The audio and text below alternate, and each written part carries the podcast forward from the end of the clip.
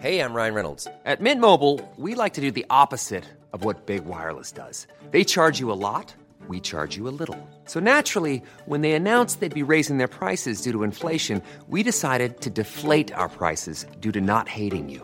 That's right. We're cutting the price of Mint Unlimited from $30 a month to just $15 a month. Give it a try at mintmobile.com slash switch. $45 upfront for three months plus taxes and fees. Promo rate for new customers for limited time. Unlimited more than 40 gigabytes per month. Slows. Full terms at mintmobile.com.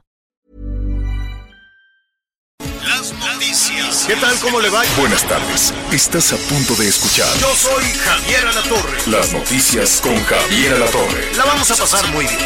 Comenzamos. Puede que no te haga falta nada, aparentemente nada. Highway de vacaciones, mi felicitaciones. Muy lindo el Instagram, lo que posteas. Pa' que yo vea cómo te va, pa' que yo vea. Puede que no te haga falta nada, aparentemente nada. Hawaii de vacaciones, mis felicidades. Bueno, pues esta sí es como, como de viernes sí. reggaetonero. Anita, te sale re bien el, Está- está el buena. twerk, el- el- ¿Qué es eso que bailabas ahorita antes de entrar al aire? ¿Perreo o reggaetón? Pues de reggaetón, ¿no? Bueno, es reggaetón. Anita es muy buena para eso. Nos da, eh, eh, y para, desde luego, para muchas cosas. Ay, vas a ver. Ay, es bueno estar ah, así saludándolo bien y de buenas. Qué gusto nos da haber llegado a la orilla, haber llegado al viernes todos juntos. Aquellas personas que nos han estado escuchando y que hoy ya se recuperan. eh, qué bueno, qué bueno, nos da mucho gusto. La verdad es que hay un porcentaje muy importante, muy grande de personas que afortunadamente pues están recuperando, vamos conociendo pian pianito, poquito a poquito eh, más de, esta calamidad. Pues ya estamos aquí, ya estamos en viernes con información eh, muy importante, información en, en desarrollo que estaremos eh, compartiendo con usted. Estamos ya en contacto con nuestros amigos allá en los Estados Unidos porque pues parece que ya se están definiendo las cosas, ¿no? Parece que ya eh, todo apunta a que cambiarán a los, eh, a los demócratas, todo apunta a que tendrá que salir el, eh, el presidente Trump de la Casa Blanca y digo tendrá, estoy utilizando esta palabra porque pues lo va a hacer de muy mala gana. El presidente ha buscado todos los argu- argumentos, desde los insultos hasta los argumentos legales posibles para eh, desacreditar, para descarrilar el proceso electoral y decir me robaron la elección, fraude, hicieron trampa. De pronto se nos puso el, el, eh, el presidente Trump un poquito latinoamericano, ¿no? Porque este, este tipo de situaciones se, se, se ve, se ven, se escuchan más en todos los procesos electorales en esta región del mundo. Sabes que, Javier, Eh, en lo que estás, referente a lo que estás diciendo, coincido en el tema de que el presidente Trump es como ha sido estos cuatro años. Pero ayer sí me llamó la atención que a la hora que sale para decir que hay fraude y todo lo que estaba argumentando, ¿no? Que se durmió con una cifra y a las dos horas ya era otra totalmente distinta y todo lo que él decía. Y pues de varias cadenas norteamericanas de televisión, ¡pum! Que lo sacan así como así. Ah, lo cortaron. Le cortaron la transmisión y pues yo me quedé pensando, ¿cuál es Se el generó- papel de los medios? Sí, no somos generó, nosotros. Se generó mucho debate en eso. Exacto.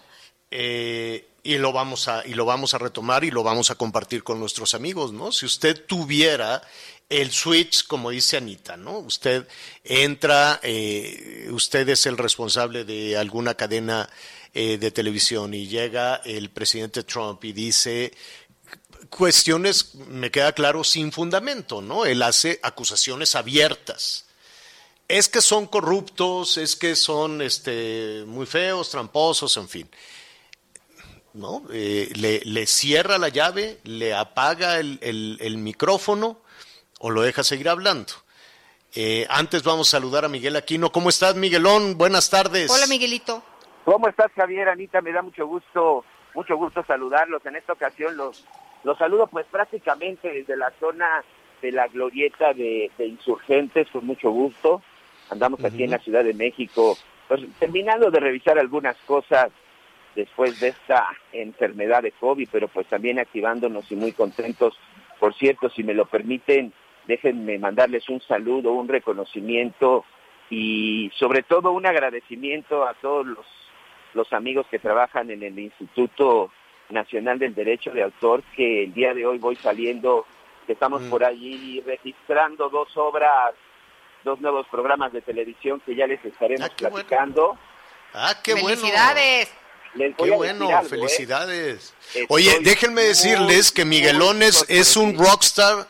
Miguelón es muy popular allá en los Estados Unidos con sus, eh, con sus programas. Así es que esté pendiente porque ya va a regresar. Qué bueno, Miguelón, para que nos des por ahí al rato un avance de, de- de Oye. los nuevos programas. Dime. Oye, oye, y lo que sí, sinceramente, de repente uno se equivoca con el servicio público, con la gente que trabaja en la burocracia. Sé que hay muy malos servidores públicos, pero hay gente extraordinaria Ah, que claro. verdaderamente le gusta y disfruta su trabajo. Y hoy sí quiero reconocer, pero muy Sí. contento, echado para adelante, trabajando aquí muy dispuesto. Bueno.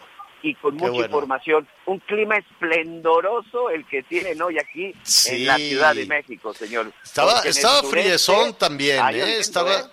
Estaba fresquecito, estaba friezón. Y sí, fíjate que eh, aprovechando este reconocimiento que haces, porque de pronto echamos en la misma bolsa a, a todos eh, los, eh, los burócratas, ¿no? A todos los trabajadores. De hecho, la palabra burócrata se, se, se utiliza de pronto como un insulto, Como un ¿no? Ay, eres un sí. burócrata, ¿no? Se utiliza para alguien que no hace su trabajo, que no lo quiere hacer o que hace Que trampa trabaja pocas horas. o que se tarda muchísimo, en fin, ¿no? Eh, y, y- y- y de pronto trae esa carga negativa que no debería de ser. Hay eh, muchos trabajadores del eh, que están ofreciendo servicios, en fin, eh, que, que, que están haciendo también un esfuerzo para, para salir adelante y que les van a quitar el aguinaldo La o una parte La del mitad. aguinaldo.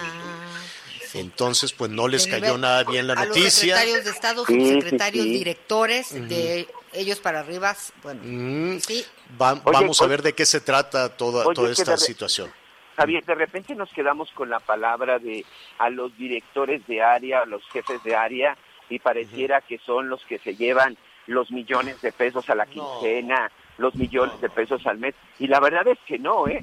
Hay directores de sé. área que apenas si sé. alcanzan los 15, 18 mil pesos, jefes de área que pudieran ganar 12, 15 mil pesos, que tampoco es que ganaran millones de pesos. Creo que sí hay que hacer un Ajá. análisis muy profundo, porque de repente Sí. de decir, ay, le vamos a quitar el sueldo a directores de área, perdón, hay gente que apenas con ese sueldo están pues saliendo al día. Y Fíjate que en ese, en ese sentido, Miguel, así es, en ese sentido, Miguel Anita, amigos, hay un, un gobernador que, que, que me confió una información, le preguntaré si puedo de- decir su nombre, desde luego, pero que es un dato muy interesante que puede aplicar en diferentes estados del país y que tiene que ver con trabajadores este, de públicos, ¿no? Con trabajadores de, de gobierno. En algunas ocasiones les sale, le- les sale mejor, o sea, reciben más dinero eh, anotándose en las listas de los apoyos sociales que Claro. en el trabajo en alguna dependencia gubernamental. Entonces algunos sacaron la cuenta, te- tenían ahí la información a la mano y dijeron, oye, pues yo mejor me inscribo en este programa, este, que el resto de mi familia se inscriba en los otros programas y así sacamos una ronchita más grande que lo que estoy recibiendo de ingresos como trabajador al servicio del Estado. Entonces algunos este, renunciaron, se, se aprendieron la ruta, que por cierto muchos de nuestros amigos en el país, que, que, que- que hoy nos están escuchando de punta a punta, a través de Audiorama y del Heraldo Radio, lo cual nos da mucho gusto esta fusión, pues hay muchos adultos mayores que todavía nos han dicho, oiga, este, ya, ¿dónde me apunto? Todavía no me llega.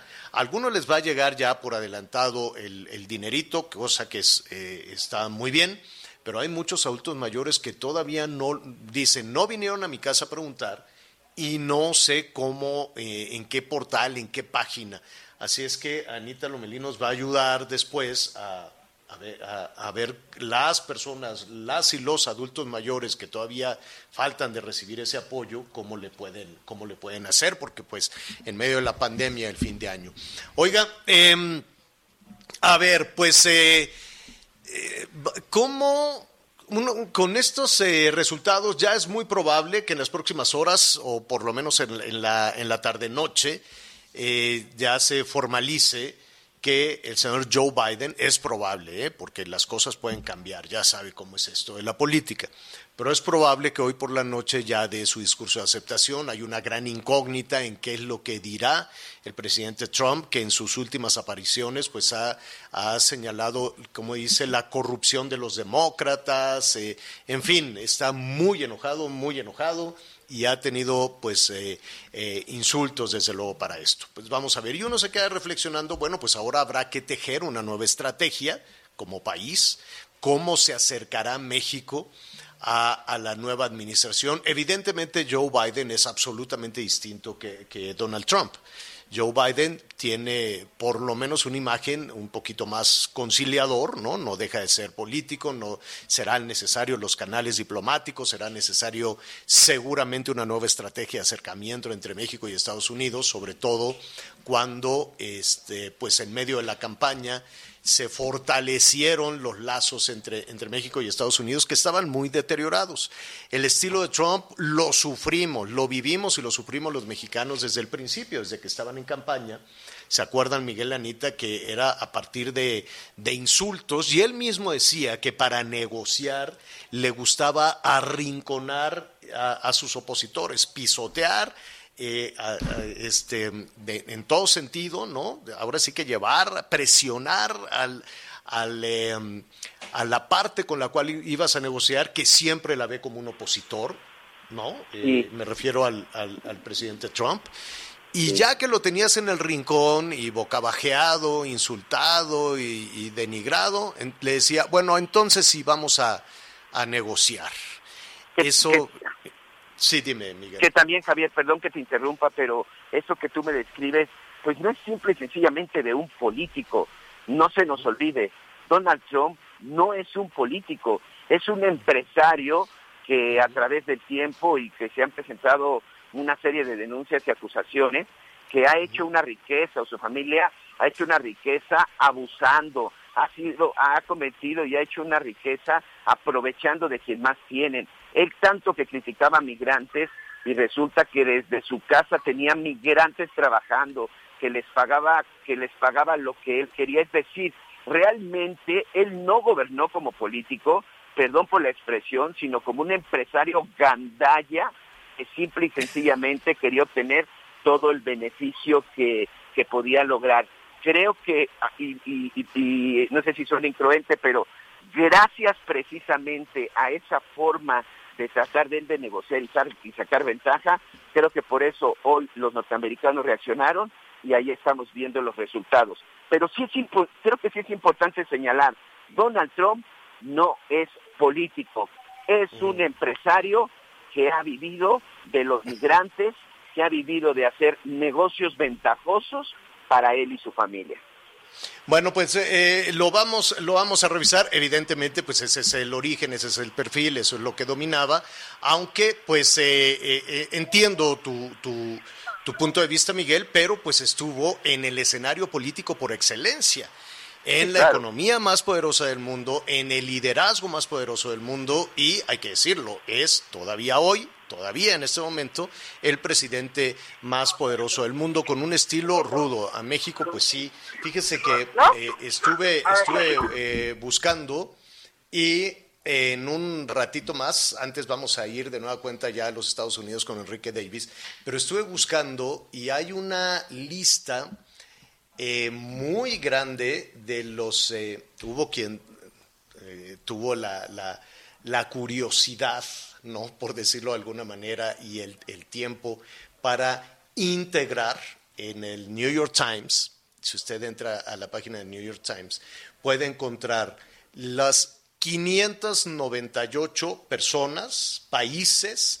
y organizaciones que han sido insultadas por el presidente Trump eh, con, con, eh, a nivel interno y hay de todo, hay presidentes, hay países, aquí, le, eh, aquí está la lista de insultos a México, desde luego, a los medios de comunicación, a los políticos, a los políticos de oposición, ¿no?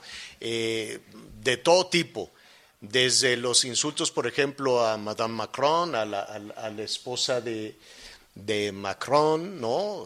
Hasta pues los insultos a Hillary Clinton que se había empezado, en fin, en un ratito más la, la estaremos la estaremos retomando. Bueno, los insultos más las mil mentiras que le han registrado a lo largo de estos cuatro años, que, eh, que, es una vergüenza que haya un, un registro y argumentado y fundamentado.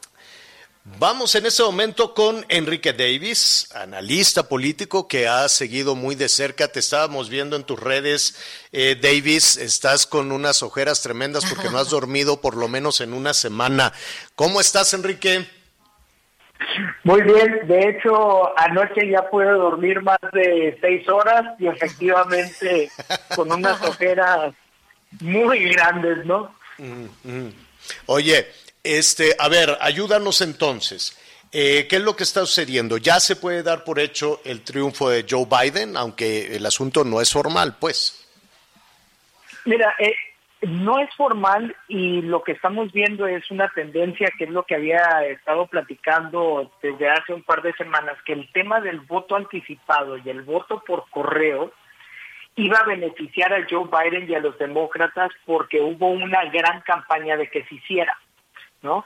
Pero las reglas son, primero se, se cuenta el voto del día de la elección, después el voto por el voto anticipado, después el voto por correo, y entonces ese es el proceso y por eso estamos viendo los resultados de Filadelfia, eh, de cómo están impactando todo el estado, todo el estado de Pensilvania, eh, porque son las grandes ciudades que le están dando este alto porcentaje de votos. El tema de Georgia igual, eh, y, entonces al estar viendo esto, el resultado que estamos viendo es que es a favor de Joe Biden eh, y lo único que tenemos que esperar es que se formalice y para eso la diferencia tiene que ser menor al número de votos que falta por contar. Entonces, entre más se acorte este, esta diferencia, se va a poder muy pronto ya oficializar la ventaja en esos estados y llevarlo a más de 270 votos electorales y con eso sería ya el virtual presidente. Incluso la cadena de Fox dijo que pues lo iba a reconocer como el ganador, pero no le iban a decir presidente electo porque todavía hay algunas demandas este, legales que hizo el Partido Republicano y se va a tener que hacer algún conteo en algunos estados de voto por voto pero lo más seguro es que el resultado al final quede igual.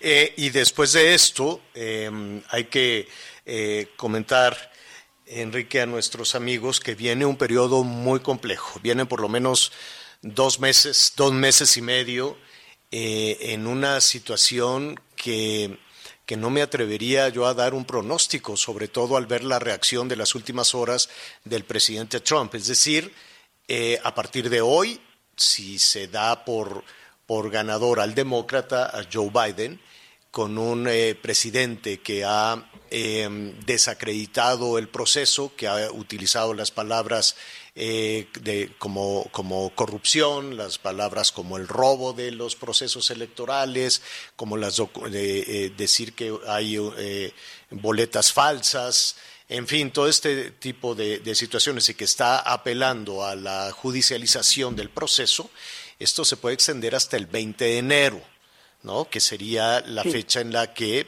pues tendría que cambiarse el régimen. Efectivamente, y, y lo más seguro es que se va a judicializar, pero ya también empezamos a ver que hay varios republicanos que empiezan a decir que una cosa es que no lo favorezca y que se haya dado un voto por correo y un voto anticipado y otra cosa es un fraude.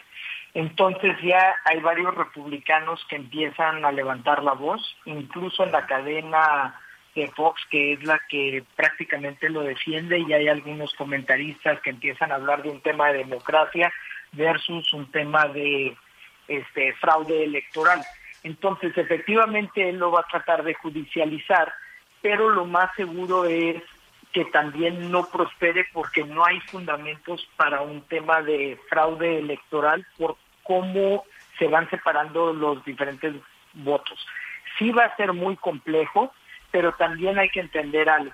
Se puede llegar al 20 de enero y un juez le toma protesta a Joe Biden y no necesariamente tiene que ser en el Capitolio, y en el momento que le toman protesta, aunque esté en la Casa Blanca el presidente Trump, lo pueden sacar. Y de hecho esa fue una declaración que se hizo el día de hoy, donde dice que cualquier persona que esté en la Casa Blanca traspasando, o sea, va a ser escoltada fuera de la Casa Blanca, ¿no? Como dando el mensaje. O sea, ya, ya estarían adelantando ese esa posibilidad, ¿no? De que el presidente diga no, el proceso no fue legal y no me muevo de aquí. Exacto, y lo, y lo y sí lo sacarían, ¿no? Porque en ese sentido Estados Unidos sí tiene como muy claro cómo se traspasa el poder. Eh, y, y entonces aquí sí el tema de las instituciones es mucho más fuerte que un personaje, ¿no? Entonces sí va a ser complejo por todos los seguidores de él y todo lo que se pueda dar, pero otra cosa es qué es lo que va a suceder con las instituciones, el Congreso, el Senado, eh, y aquí es donde si un escenario era que se quedara 269 votos versus 269, eh, si eso sucedía, entonces asumía la presidencia Nancy Pelosi en lo que el Congreso decide quién de los dos debe ser el presidente, que lo más seguro es que hubiera sido Biden, porque los demócratas tienen la mayoría, y el Senado tendría que decidir quién es el vicepresidente. Ese era otro de los escenarios y todo eso está en la Constitución. Entonces, sí están todos los mecanismos que a pesar de que él sea ahorita el presidente, el más poderoso, no tiene tampoco el respaldo para hacer una reforma constitucional. Pues eh, Enrique, ahora sí, perdón. Eh, Enrique, eh, los, las siguientes horas o tal vez los siguientes minutos van a ser este, fundamentales. Así es que si no tienes inconveniente, vamos a estar ahí pues enlazándonos contigo en un, en un momento más. Mira, antes de, de, concluir esta primera parte de, de comunicación, Déjame decirte que estoy aquí revisando lo que dicen algunas de las cadenas que han llevado. Esto también hay, hay, hay, que, hay que decirlo. La información a partir de la cual el mundo se ha estado guiando son eh, las, eh, los números que presentan las principales cadenas de televisión. ¿no? No, no, no hay como en México una instancia nacional, no hay un PREP, ¿no?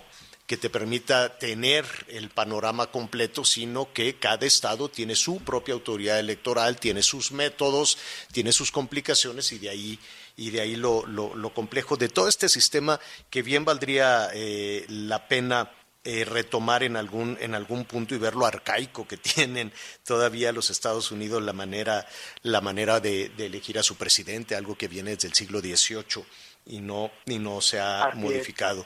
Pero entonces eso lo, lo, retomaremos en un, en un momentito, Enrique, y te decía que, que eh, ahora verás, permíteme, aquí estoy viendo lo que está presentando.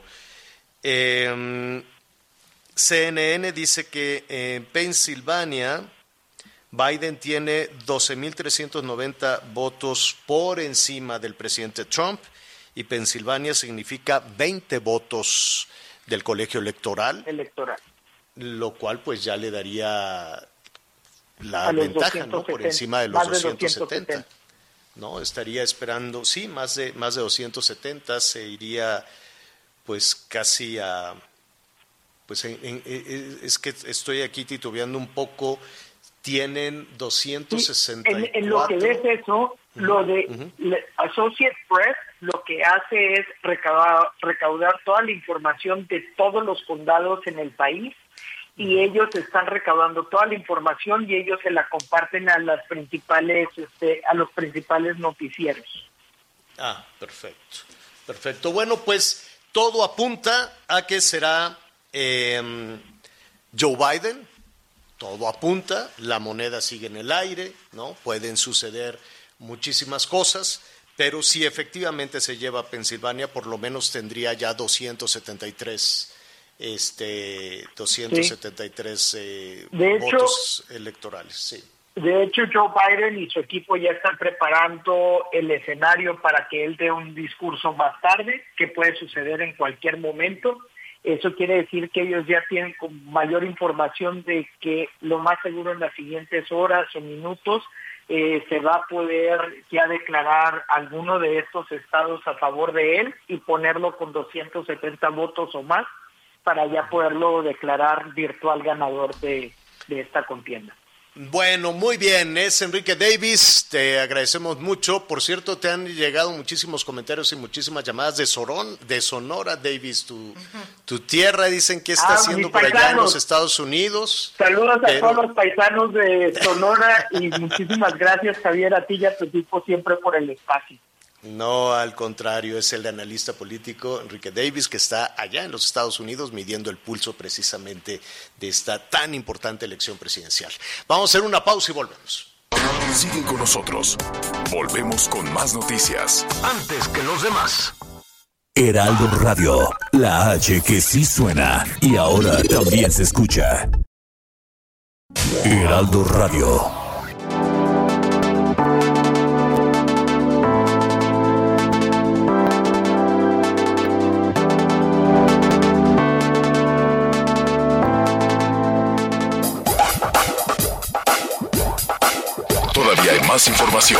Continuamos. Las noticias en resumen. Manuel de la Oca Vasos, secretario de Salud de Nuevo León, rechazó la ley seca en el estado como opción para evitar los contagios de COVID-19. El fiscal general de Jalisco, Gerardo Octavio Solís, confirmó que existe una denuncia contra el ahora exjugador de Chivas, Dieter Villalpando. Un presunto traficante de hidrocarburo fue detenido en el municipio de Tlahuelilpan, Hidalgo. Hoy el dólar se compra en 20 pesos con 40 centavos y se vende a 20 pesos con 90 centavos. El reporte carretero.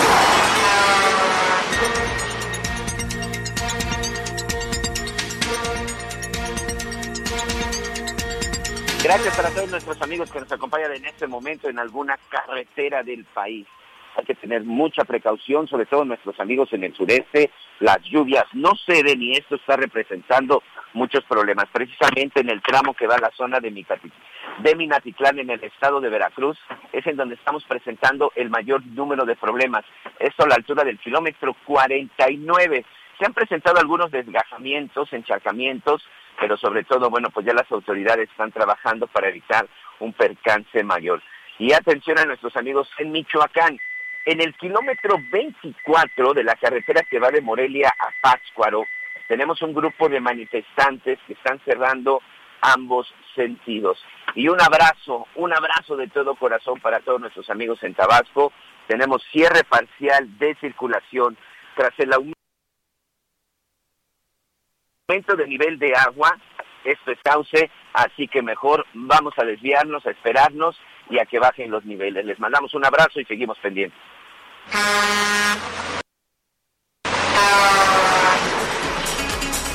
continuar las lluvias, habrá que, sí, gracias, habrá que extremar las, eh, las precauciones con esta, con los efectos de este huracán, huracán ETA. Sí, seguirán las lluvias en Quintana Roo, en Yucatán, en Campeche, en Tabasco, que no ve la suya, que no ve la salida. Tabasco, hoy, por cierto, en un ratito más le diremos pues las instrucciones que ha dado el presidente para, para ir a apoyar. Ayer hablábamos y lo hemos hecho toda la semana con, con, con nuestros compañeros corresponsales, también con el gobernador. Están desesperados allá en Tabasco, el agua no baja, no baja y los damnificados pues van en aumento.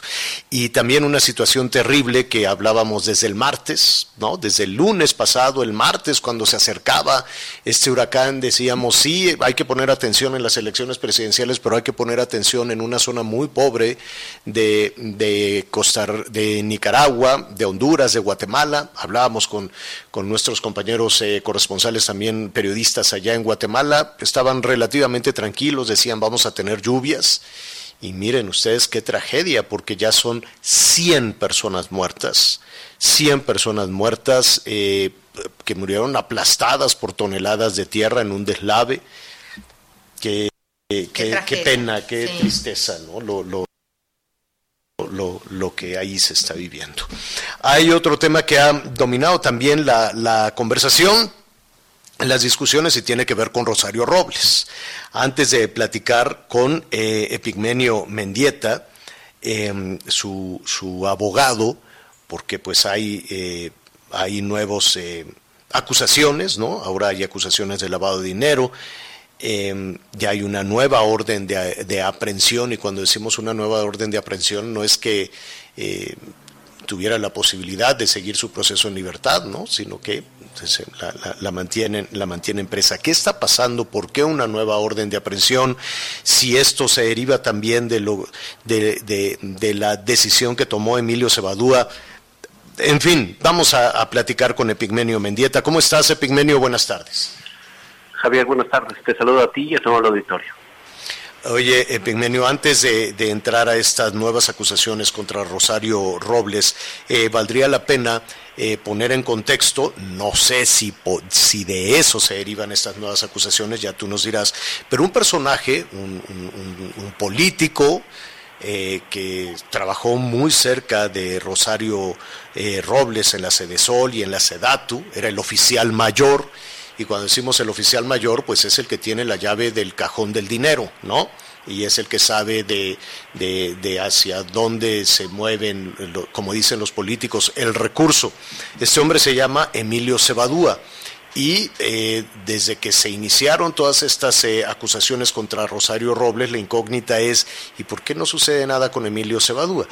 Emilio Cebadúa finalmente dijo, yo puedo señalar, yo puedo acusar.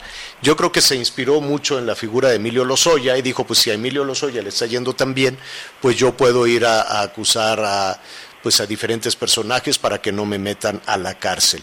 Te pregunto, derivado de esas eh, revelaciones de Emilio Cebadúa, ¿vienen esas acusaciones nuevas contra Rosario Robles? Eh, Javier, creo que tú lo has descrito con una precisión que yo no pudiera podido hacer en tan pocos segundos. Y creo que es una lectura correcta de lo que realmente se está presentando en este momento. Mira, te pongo rápidamente en el contexto. No hemos sido formalmente notificados de esta nueva orden de aprehensión que supuestamente existe en contra de Rosario Robles por dos delitos, delincuencia organizada y operación con recursos de procedencia ilícita. Yo estuve al pendiente de los trascendidos que aparecieron por la mañana. De inmediato me trasladé al reclusorio con la finalidad de ponerle en conocimiento a Rosario de esta situación. También te corroboro que no ha sido notificada todavía de esto, pero la respuesta que ella da a esto que tú acabas de plantear hace un momento es que eh, se trataría de una infamia, con un propósito muy claro, y el propósito es mantenerla en prisión. Tú te has dado cuenta y lo has reportado de manera oportuna en tu noticiero que ella había desmontado ya esto de la licencia falsa, que se utilizó como argumento para mantenerla privada de la libertad. Bueno, ante eso y ante la posibilidad de que ella pudiera obtener la libertad, y el otro recurso que promovía esta defensa, que tiene que ver con un sobreseimiento, y también ante la posibilidad de demostrar que el tipo penal está más construido y que entonces también se abría un nuevo flanco con la posibilidad de eh, demostrar que el delito que se le, que se le pretende ya no existe, pues entonces me parece que el resultado o la respuesta es esto, una nueva orden de aprehensión con el único propósito de mantenerla en la prisión. Y ahora, eh, la pregunta que tú planteas... ¿De qué, la, ¿De qué la acusan en esta, eh, en esta nueva orden de, de, de, aprehensión? ¿De qué sería presuntamente responsable? De dos delitos graves. Delincuencia organizada y lavado de dinero. Operación de recursos de procedencia ilícita. Esas son Eso, las nuevas acusaciones. Eh, esa, esas dos acusaciones delincuencia organizada. Ayúdanos a entender porque utilizamos demasiado el término eh, no, para, lo decimos con, con mucha facilidad sin, sin, entender un poco. Delincuencia organizada, ¿qué significa? ¿Que un grupo de personas se coluden, se ponen de acuerdo para cometer un delito? Sí, efectivamente, el tipo penal establece que tres o más se organizan de manera habitual con la finalidad de cometer una serie de delitos que están específicos y que están señalados en la propia ley de delincuencia organizada. Uh -huh. Y en este caso, déjame, déjame ¿cuál, rápidamente desde el contexto? Sí, a ver, ¿Sabes cómo se llama el cártel? ¿Cómo? Se llama Secretaría de Desarrollo Social. Así se llama el cártel, o se llama el, el gobierno de México. Mm. Así es como dicen ellos que se denomina la organización. Me parece que es bastante grave. O sea, esta, esta eh, eh, eh, lo, ¿es una interpretación tuya o así viene? que es, No, no, así, así lo concluyo yo, porque mira, lo que Ah. te pide el tipo penal que sea una organización de hecho. Pues la organización de hecho, pues en este caso no está, porque aquí se trata de una organización de derecho. Ahora, ¿se organizan para cometer presuntamente o, o presuntamente se organizan para cometer un delito? ¿Qué delito? Cuando de dicen operaciones con recursos de procedencia ilícita, Procedencia ilícita.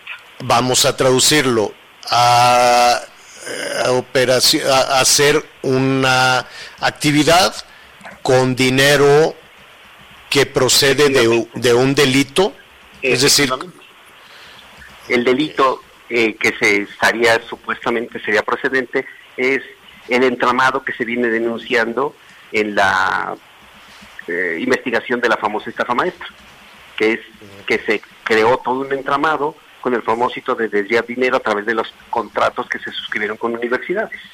A ver, esa parte es importante eh, y, y perdona que, me detenga. Ahí estamos eh, eh, platicando precisamente con Epigmenio Mendieta, que es el abogado de Rosario Robles.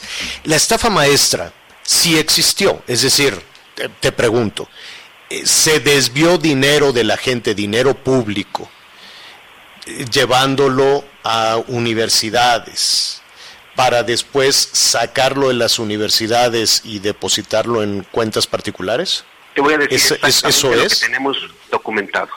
Sí se firmaron contratos, sí se firmaron convenios, sí salió dinero de la Secretaría con la finalidad de encomendar a las universidades llevar a cabo una actividad específica que formaba parte del programa tanto de Sol como Sedato. Eso es completamente cierto. Ahora, lo que también es cierto es que al momento de llevar a cabo estos trabajos hubo irregularidades en la forma de contratación y en la forma en que se pudieron haber llevado el cumplimiento de estos fines. Eso también es cierto. Ahora, ¿quién, quién ordenó esos contratos? ¿Rosario? No. Esos bueno, Rosario, fueron- pero Rosario los firmó, Rosario dijo, No. adelante con esta operación. No. El nombre que tú mencionaste cuando contextualizabas de lo que íbamos a hablar es quien es responsable de ello. El presidente del Comité de Adquisiciones, que tenía el cargo de oficial mayor y que su nombre es Emilio Cebado. Él es el ¿Y qué harán? ¿Y qué, qué, qué estrategia van a, van a seguir? Nos Pues lo primero que tendremos que conocer es el contenido de la orden de aprehensión. Después tendremos que acudir a la audiencia de formulación de imputación. Una vez que tengamos toda la carpeta, Javier, estaremos en condiciones de saber qué es exactamente lo que se aportó eh, ahí como actos de investigación para el efecto de soportar una acusación de esta naturaleza que es tan grave. Yo no sé eh, eh, si este es tema de una de una siguiente eh, conversación contigo, Epigmenio, que nos eh, que nos gustaría tener. Sabemos la ruta del dinero, sabemos de dónde salió, a qué universidad entró, cómo salió y en dónde quedó. Sí lo sabemos. Y lo sabemos porque la unidad de inteligencia financiera lo ha difundido y ha trascendido incluso a través de otros medios de comunicación. El dinero y la ruta del dinero ya la tienen documentada. Por cierto, parte de ese dinero quedó en las cuentas de los hermanos de Emilio Cebadúa, en su- algunos de sus colaboradores, en el- la propia cuenta de, de Emilio Cebadúa. Y en las cuentas de Rosario, ¿cuánto cuánto quedó? Fíjate que en ese caso está perfectamente asegurada su cuenta y lo pueden perfectamente auditar. Son 20 mil pesos lo que tiene cuando le fueron asegurados. Eh, pues mira, eh, tenemos encima, sí es, sí es importante más allá de, de las acusaciones, de los términos legales que de pronto pues se nos pueden eh, complicar y te agradezco muchísimo que nos ayudes a entenderlos. Este, hay por lo pronto una nueva orden de, de aprehensión, hay nuevos delitos que se le imputan a Rosario Robles, veremos eh, desde luego cuál es la estrategia, cómo avanza todo esto, pero sí sería muy interesante, más allá de las eh, discusiones, de las discusiones este, políticas o legales, algo que, lo, que a final de cuentas los mexicanos queremos saber dónde quedó el dinero, ¿no? cómo se llevaron el dinero, a dónde se lo llevaron y quién se lo quedó. Independiente, yo creo que todo eso podría, eh, independientemente del ruido político, pues lo importante es recuperar el dinero o saber en dónde quedó. Tú pones el dedo en el mismo situación que hizo en su momento Rosario. Cuando le notificaron estos procedimientos, ella dijo, ¿Por qué solamente me notificas el incumplimiento a la comprobación? Si alguien hizo algo mal, pues inicia los procedimientos para el efecto de que puedan recuperar ese dinero. Y lo hizo mediante oficio, y ese oficio existe. De tal manera que esa misma pregunta que hoy tú te planteas es la misma que en aquel momento planteó Rosario. Y esto parte de un principio, de la seguridad que ella tenía, que no se quedó con el dinero. Es más, Javier, si en algún momento la información que tenían hubieran comprobado eso y estuviera acusada en este momento de otra cosa, de peculado, de haberse quedado con el dinero. Ya. Creo que Eh, la acusación hoy es resultado de lo que ha aportado este estas eh, testigo que ahora se denomina eh, colaborador y que parece que es Emilio Cebado. Epigmenio Mendieta, abogado de Rosario Robles, te agradecemos esta conversación. Gracias a ti por el interés, Javier, y un abrazo para tu amable auditorio. Mm, Gracias. Vamos a una pausa y volvemos. Sigue con nosotros. Volvemos con más noticias. Antes que los demás. Heraldo Radio.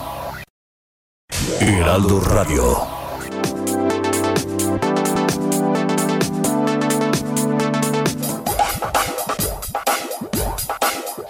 Todavía hay más información.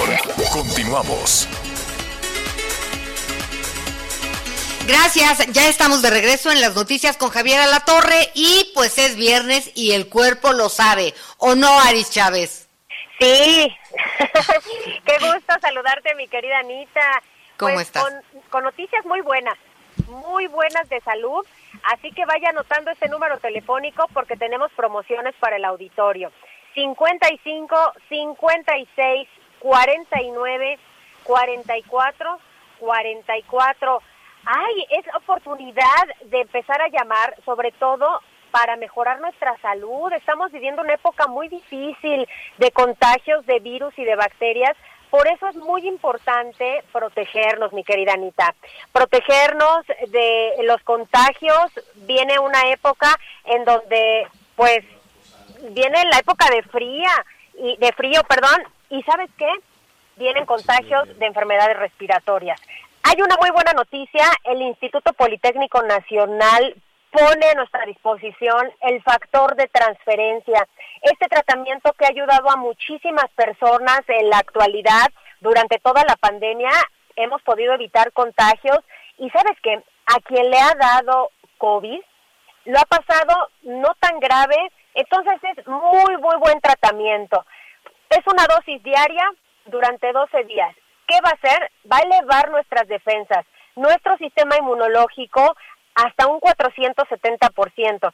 Esto nos garantiza crear una barrera protectora que haga mucho más difícil un contagio. Pueden tomarlo desde bebés hasta personas de la tercera edad, mujeres embarazadas, no tiene efectos secundarios, es muy sencillo de tomar, es un líquido, es una ampolleta que se pone debajo de la lengua, unos minutitos y ya está. Es un tratamiento de 10 a 12 días cada cuatro meses. Para personas sanas que queremos protegernos, funciona maravillosamente bien. Pero tenemos otro tipo de pacientes con enfermedades autoinmunes, crónico-degenerativas, que han visto muy buenos resultados en sus enfermedades, es decir, pacientes con cáncer, con diabetes, con lupus, con esclerosis múltiple, con artritis reumatoide, con fibromialgia, con VIH. Son más de 100 enfermedades y todos estos pacientes desde la primera semana ven muy buenos resultados, sintiéndose muy bien. ¿Por qué? Porque eleva nuestra cantidad de leucocitos, nuestra cantidad de glóbulos blancos y al tener tanto tanta cantidad de estas pequeñas eh, pues moléculas que tenemos en el cuerpo, nuestras células, podemos Aris. hacerle frente a las enfermedades. Dime. Oye, Aris, ¿y es, son pastillas, son gotas, se toma diario? Se toma diario. Es un tratamiento corto, es líquido, no sabe a nada. Lo pones debajo de la lengua, te esperas unos minutitos, te lo pasas en ayunas y ya está. De 10 Oye, pues 12 necesitamos unos cuantos, unas Sí. cuantas dosis. Y además ¿no? te tengo una ¿Cuántas- muy buena promoción. A ver, Tienen que llamar porque esta promoción es solo es para las primeras personas que nos llamen. 55 56 49 44 44. Es un paquete de seis dosis de factor de transferencia que solamente les van a costar 1.800 pesos. Y si llaman ahorita, se los vamos a triplicar. Van a recibir en total 18 tomas, mi querida Anita. Son perfectas para dos miembros de la familia. Y además de regalos, les vamos a incluir una careta de máxima protección para estar pues bien protegidos cuando salgamos a la calle, una mascarilla N95, esta tiene un grado hospitalario, además un gel antibacterial con 80% de alcohol y un sanitizante en aerosol. Este spray lo puedes poner en las mascotas, en la piel, en la ropa, mata virus y bacterias al contacto y además sigue actuando hasta por 16 horas. ¿Y qué te tu teléfono, mi querida? Un tapete sanitizante también para que lo pongan a la entrada de su hogar. 55 56 49 44 44. El 55 56 49 44 44. 18 tomas y todos esos regalos. Gracias, Aris. Ahora sí que te pusiste guapísima. A ver qué vas a hacer para el buen fin que ya se viene. Muchísimas gracias y feliz fin de semana. gracias. un abrazo. Abrazo. Hacemos una pausa y regresamos a las noticias con Javier Alatorre. Sigue con nosotros. Volvemos con más noticias. Antes que los demás. Heraldo Radio. La HCL se comparte, se ve y ahora también se escucha. Heraldo Radio, la H que sí suena y ahora también se escucha.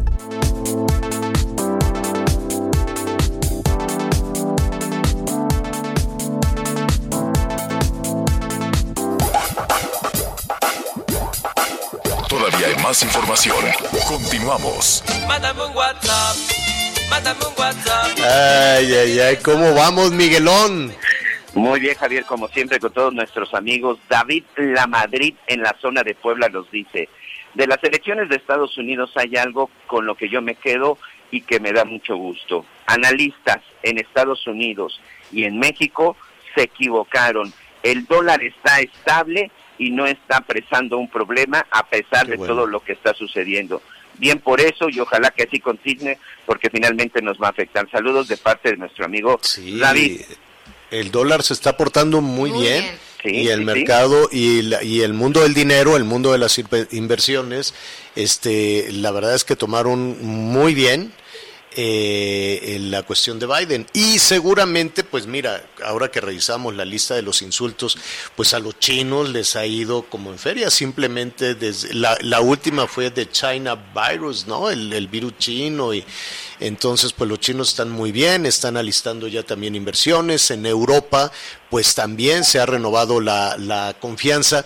¿Qué, ¿Qué, sucedió? Que fue tan frontal el presidente Trump, ha sido y seguirá siendo, es el presidente, eh, desde luego, que eh, la, la, relación se lastimó muchísimo, la relación con Alemania, Angela Merkel la insultó a más no poder, al presidente Macron, con Canadá, bueno, el primer ministro de Canadá no quiso acudir a la reunión a la que fue el, eh, presidente López Obrador, porque dijo este señor se le ha pasado insultándome todo el tiempo, mantenemos una relación cordial, políticamente cordial, diplomática. Entonces, eh, eh, el ánimo de pronto comienza a despertar y desde luego en el mundo de las inversiones también, porque el este, este estilo de, bueno, a nosotros, a los mexicanos, violadores, ladrones, malvados, corruptos, la lista que saca el New York Times de los insultos a México, la de los insultos a México al rato se las digo, pero es enorme,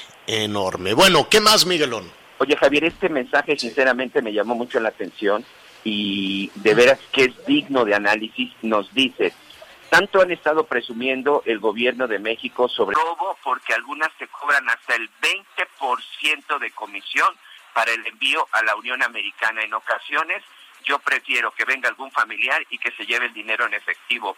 Un gran análisis de nuestro amigo Everardo, él este como te digo, está en Estados Unidos, en Santa Mónica, pero dice, el gobierno de México por eso está contento, se está quedando con el 20% por lo menos de las remesas de las autoridades.